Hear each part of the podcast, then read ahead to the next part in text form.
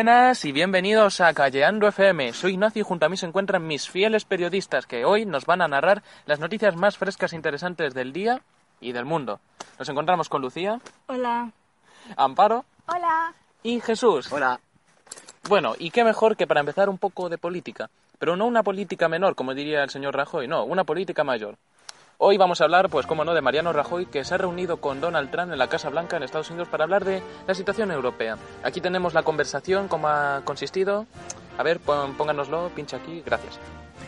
Hello, Mr. Rajoy and Donald Trump. I'm very, very difficult. Todo eso, mire usted. Can eh, have you sleep, yeah, um, adequate? Eh, mire, mire usted, la cerámica de Talavera no es cosa menor. Yes, yes, um, Chalavera, Chalavera. Um, México. Messi es, prefiero a Cristiano Ronaldo, mire usted. Y esa ha sido la conversación, que ojo, que ha sido una eh, conversación cultural, ¿no? Han estado hablando Sería, de México y como han diría señor Rajoy, muy cultural y mucha cultural. Sí, sí, ha sido muy cultural y mucha cultural. Pero ahora vayamos un poco a la sección de deportes. ¿Qué nos deparas, Jesús? Bueno, pues sí, como ha dicho Ignacio, en la sección deportiva hay novedades. El Barça cree la remontada después de perder 4-0 en París. De hecho, es más probable que yo no repita el curso a que el Barça remonte. Y en la sección del Atlético de Madrid piensan en ganar la, la Champions, aunque como marque repasa el 93 en la final, pues la han cagado. Y bueno, ya esto es todo de deportes. Ahora vamos con la sección de moda con Amparo.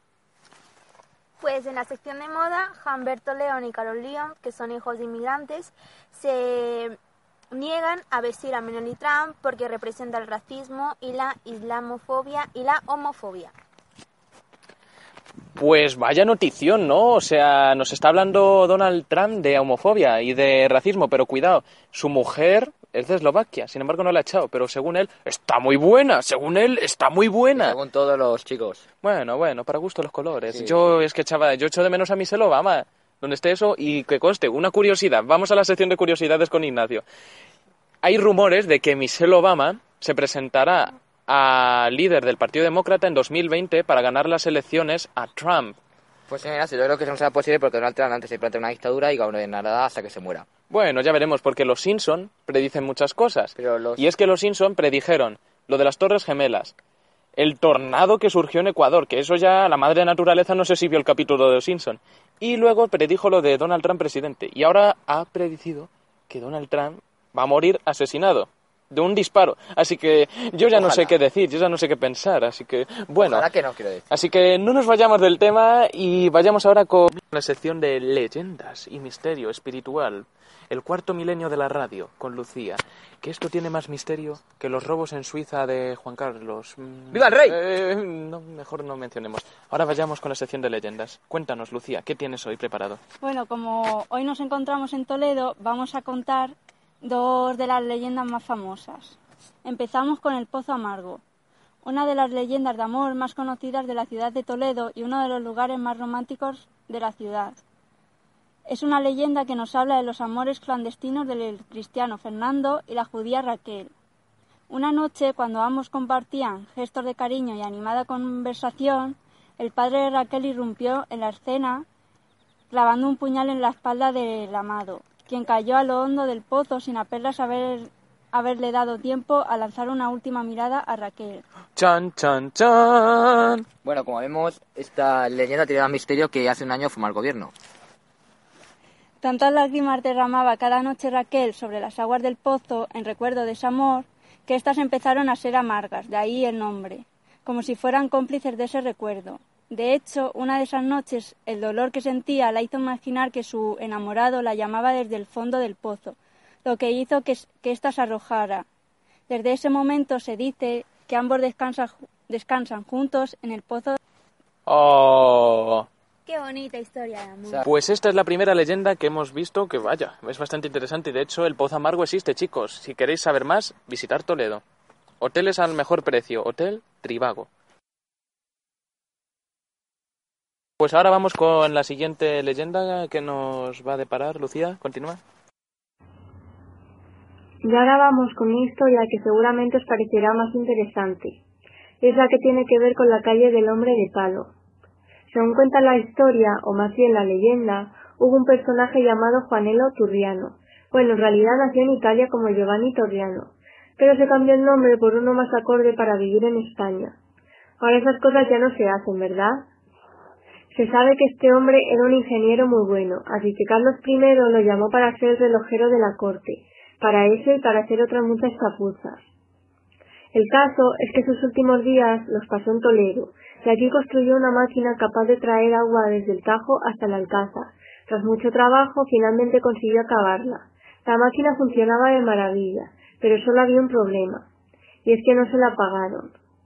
Aun así, más tarde le pidieron otro artefacto, y el hombre volvió a construirlo. Pero tampoco se lo pagaron.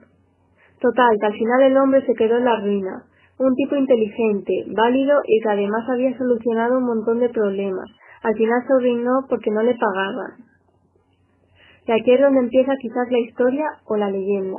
Se dice que para intentar sobrevivir, y ya que era un hombre muy ingenioso, se le ocurrió construir un robot de madera que a través de poleas y engranajes iba pidiendo limosna. Los más imaginativos dicen que era un hombre de palo que iba andando por la calle mientras pedía donativos, aunque seguramente sería un maniquí de madera con algún tipo de bandeja para dejar las monedas. ¿Quién sabe? Pues esto ha sido la leyenda que ha acabado por hoy en el programa. Ha estado bastante bien. Y ahora vamos con la cultura, sí. Vamos a hablar del séptimo arte, esta vez del cine. Se Y- acercan los Oscars. Oh Se my god, Se acercan los Oscars. no me cuentes. Y van a venir artistazos del momento. Emma Stone, Jennifer Lawrence, Scarlett Johansson, Leonardo DiCaprio, Brad Pitt, Angelina. De todo va a venir. Pero sobre todo vamos a hablar de un claro candidato a los Oscar y que está dejando mucho de qué hablar. Sí, se trata de La La Land, la ciudad de las estrellas. Una ¿Nos candidata- podrías contar un poco sobre La La Land? Espera, La vi el otro día en el cine. Y antes de entrar a la peli, dije, oye, ¿y ¿creéis que esta película merece ganar esos siete premios? ¿Creéis que es tan buena? O sea, no sé, yo la vi al principio como que no iba, no lo merecía. Vi la peli y salí enamorado, salí enamorado diciendo, vale, decidido, se lo merece, se merece los siete, o sea, una película que hace un homenaje a todas las películas musicales de la historia, o sea, a Casablanca, a, a Paraguas Rosas, a Mary Poppins. en resumen, que se le merece las siete nominaciones que Luego, para ser un musical, está bastante bien hecho y mm, las actuaciones muy bien, la música, todo, y te da buen rollo, y los decorados de Hollywood. Y sí, se merece las siete nominaciones, así que yo recomiendo que la vea. Que trata de Emma Stone, que es una chica. mm, No, de spoilers. Es una chica mm, que quiere ser actriz y se gana la vida en una cafetería y coincide en la vida con un chico que quiere abrir un bar de jazz, quiere revivir el jazz. Y coinciden ahí sus vidas y tienen que decidir entre su amor o entre sus sueños. Ahí ya no os digo más, ahí ya tenéis que decidir si verla o no, pero yo os la aconsejo. Y bueno, fuera de las películas, también están las series. Y creo que Lucía nos quiere hacer recomendaciones sobre series. Cuéntanos, Lucía. Sí, pues ahora con las series vamos a hablar sobre Castle. Aunque ya ha terminado eh, hace un año, eh, todavía sus fans siguen recordándola. Es que es un clásico entre los clásicos. Es que los clásicos nunca pueden faltar. Claro. Yo sigo Como viendo Alfred El Príncipe Hitchcock. de Bel Air. ¿eh?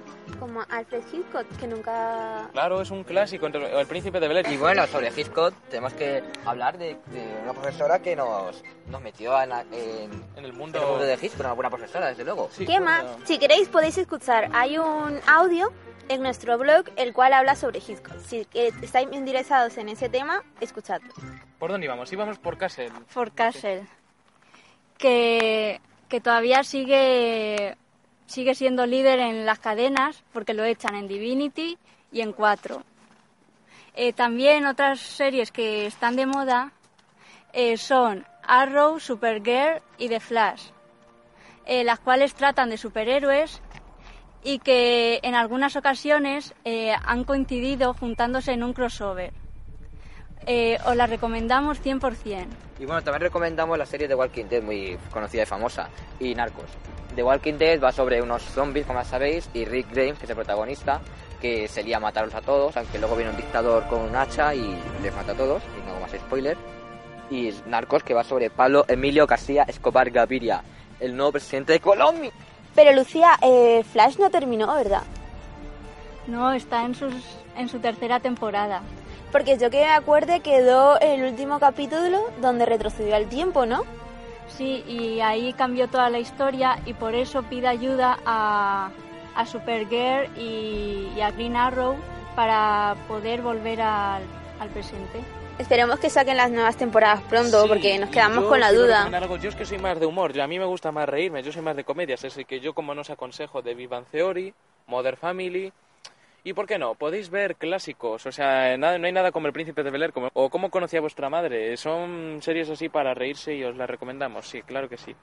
Y ahora vamos con algo más oscuro, algo más eh, místico, algo más de cuarto, cuarto, cuarto milenio.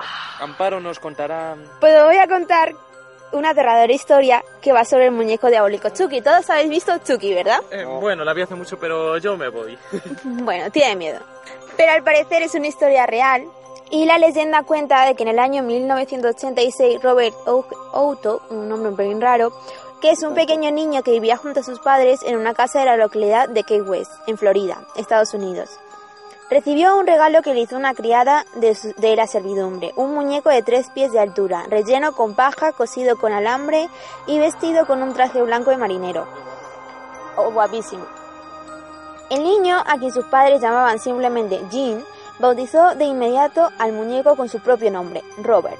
Lo que el pequeño ni- niño y sus padres no sabían era que el personal de la servidumbre, criados negros traidores de la isla de la traídos de la isla de las Bahamas, eran practicantes de vudú y magia negra, cosas habituales en algunas comunidades caribeñas, y que el muñeco no era tan inocente como aparentaba.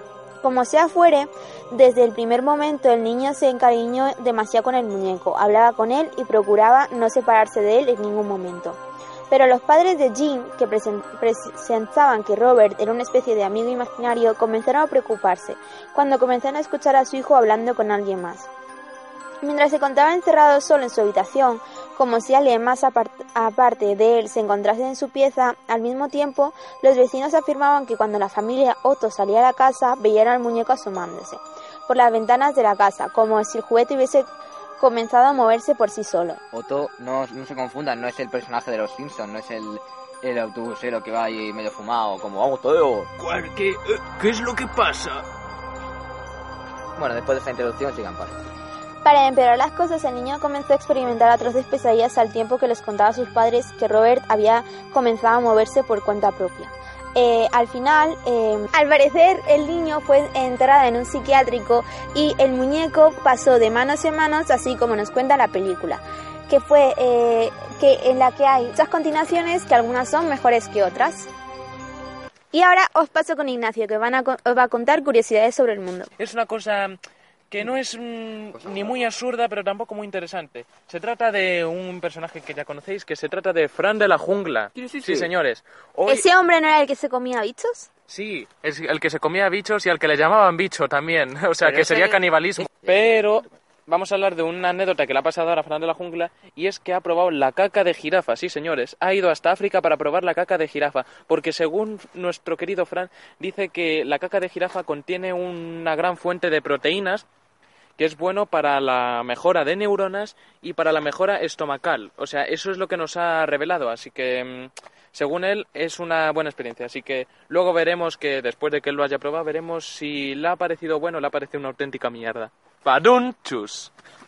Terminando con este dato súper interesante, el cual comeremos todo después porque no, no, no, nos va... no- ¿Por qué nos cuentas esto, Ignacio? ¿No vamos a poder comer? Vamos a pensar en, en lo que come Frank de la jungla. No lo sé, es que como él es muy experto en eso, estilo chicote, pues hemos estado pensando, oye, a lo mejor la caca de jirafa puede venir bien. También pero- el último superviviente se, eh, se tomaba como agua eh, pis de, de camello, así que tampoco es una novedad, mire usted. Entonces, la próxima entrevista la haremos en África, probando caca de jirafa. Y aquí acabamos. Volveremos mañana con más noticias y más humor porque aquí estamos callejeando siempre. Hasta la próxima. Adiós.